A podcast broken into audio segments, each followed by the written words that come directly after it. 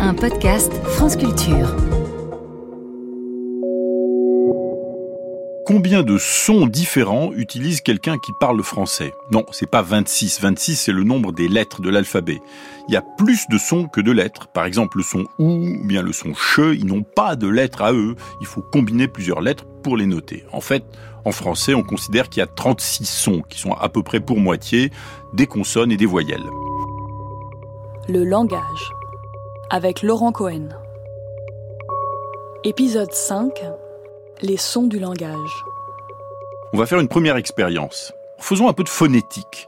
Quand vous prononcez une voyelle, qu'est-ce que vous faites? Vous laissez de l'air sortir librement de votre bouche comme à travers un tuyau et pour produire les différentes voyelles, A, O, etc., vous modifiez juste la forme de ce tuyau en jouant sur la position des lèvres, du palais, de la mâchoire et surtout sur la forme de votre langue qui peut former une bosse dans la bouche, plus ou moins haut, plus ou moins en avant, plus ou moins en arrière. Par exemple, quand vous dites I, votre langue est en haut, quand vous dites A, elle est en bas, quand vous dites E, elle est entre les deux.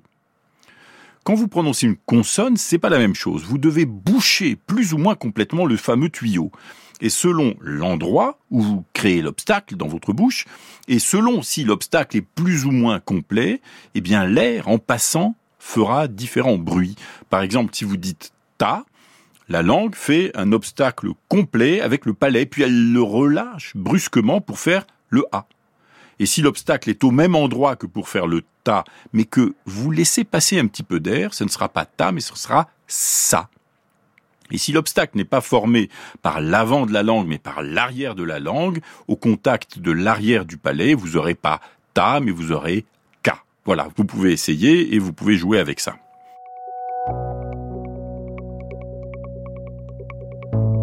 Ce que nous venons de faire là, c'est ce qu'on appelle de la phonétique, c'est-à-dire l'étude des sons matériels de la parole. Mais il y a une autre science qui se place à un niveau plus abstrait et qui s'appelle la phonologie. Alors je m'explique. En français, vous pouvez dire euh, armure ou armure ou armure, c'est toujours le même mot, alors que j'ai prononcé le R de trois façons différentes, en le roulant d'une manière, de l'autre, etc. Et on peut entendre ces différences. Si vous venez du sud, si vous venez du nord, vous pourrez prononcer d'une manière ou d'une autre. Mais ces trois prononciations ne sont que des variantes sans importance de l'unique phonème R qui existe en français. C'est différent en espagnol où les variantes du son R peuvent servir à distinguer deux mots. Par exemple, perro, qui veut dire chien, et pero, qui veut dire mais. En espagnol, il existe donc deux phonèmes R différents parce que c'est une distinction qui permet de faire des mots différents. Ça, c'est de la phonologie. Ce n'est pas l'étude de la mécanique des sons, mais du rôle que les sons jouent dans la langue, en particulier pour distinguer un mot d'un autre. À l'intérieur même du français, la phonologie est variable. Par exemple, pour un Parisien comme moi, le O ouvert et le O fermé sont des phonèmes parfaitement différents qui distinguent par exemple pomme et paume ou saute et saute. Dans le sud-ouest de la France, c'est une distinction qui est plus ou moins absente et les gens peuvent prononcer de la même manière la pomme de terre et la pomme de la main. Ou bien la distinction entre brin d'herbe et cheveux bruns, qui n'est pas utilisée ni même perçue par tout le monde. Prenons un peu plus de recul, au-delà de l'Europe l'inventaire de sons qu'utilisent les différentes langues est en réalité incroyablement varié. Par exemple, dans le Caucase, il y a des langues qui ont beaucoup, beaucoup, beaucoup plus que la malheureuse quinzaine de consonnes que nous avons en français. La championne semble être une langue qui s'appelle l'oubour, qui est malheureusement disparu. Le dernier locuteur est mort en 1992 et c'est grâce à lui et à des linguistes français que cette langue est connue. Cette langue comporte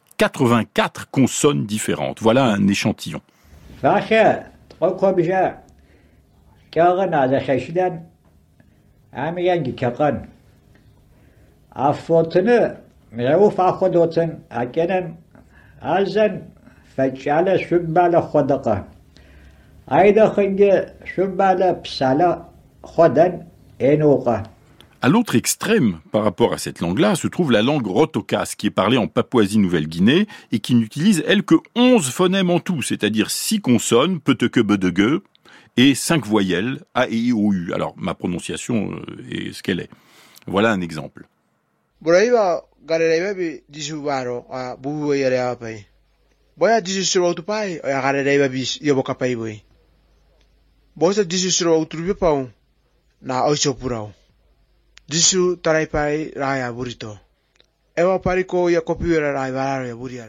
Le français n'utilise donc qu'une très petite partie de l'échantillonnage immense des sons dans lesquels piochent les différentes langues humaines. Regardons une langue très proche, qui est l'italien. Une chose qu'utilise l'italien, c'est le redoublement des phonèmes pour distinguer les mots entre eux. Par exemple, nono, ça veut dire neuvième. Et nonno, avec deux N, ça veut dire grand-père. Capello, ça veut dire cheveux. Et cappello, avec deux P, ça veut dire chapeau. Alors en italien, pour l'italien, le jeu sur la position de l'accent et sur le redoublement du son se combine. Et c'est pour ça, comme je vous l'annonçais la dernière fois, les Italiens ont trois papas. En fait, il y a papa avec l'accent au début et deux P, qui veut dire bouilli. Il y a papa, qui veut dire le pape, avec l'accent au début. Et papa, qui veut dire papa.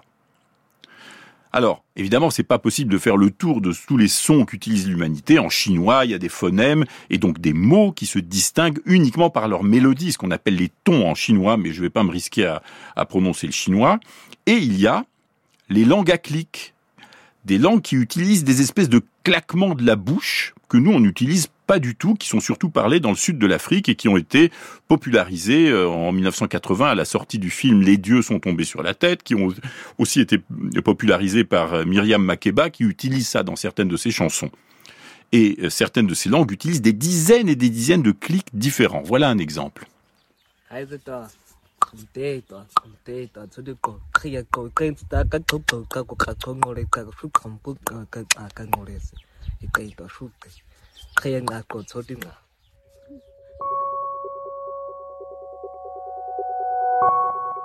Mais alors, comment font les bébés pour apprendre à reconnaître les sons de leur langue, les sons qui sont utiles dans leur langue?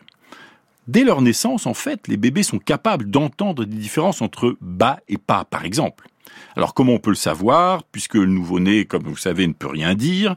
Eh bien, une des techniques s'appuie sur le fait que les bébés aiment la nouveauté. Donc, c'est une technique dont je vous ai déjà parlé. On fait entendre au bébé euh, des syllabes répétées, pas, pas, pas, pas. Au début, il trouve ça intéressant, il est stimulé, il tête très fort. Puis il finit par s'ennuyer, il tête moins. Et à ce moment-là, on remplace le pas par des bas. Bas, bas, bas. Et aussitôt, on s'aperçoit que le bébé recommence à téter très fort, ce qui veut dire que son intérêt a été relancé, ce qui veut dire qu'il a bien perçu la différence entre pas et bas. Donc, on peut étudier la capacité des bébés à distinguer des sons entre eux.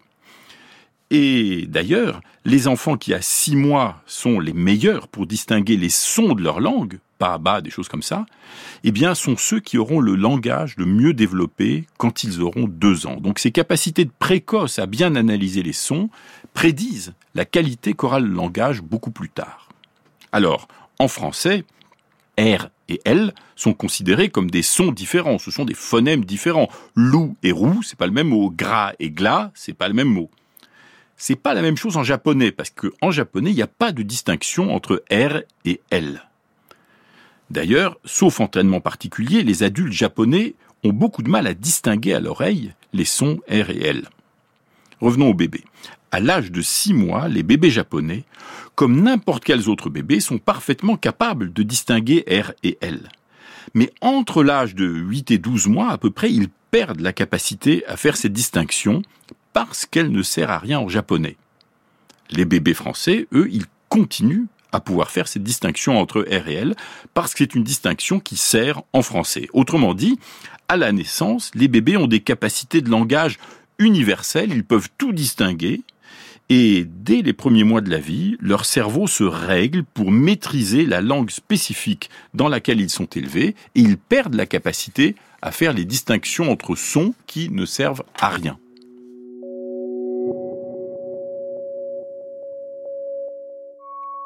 Nous avons presque terminé notre promenade dans le monde du langage humain, mais qu'en est-il des non-humains? Je veux dire les animaux non humains, mais aussi notre ami ChatGPT avec qui nous bavardons soir et matin. Est-ce qu'il dispose du langage? Au même titre que nous Nous en parlerons dans le prochain épisode.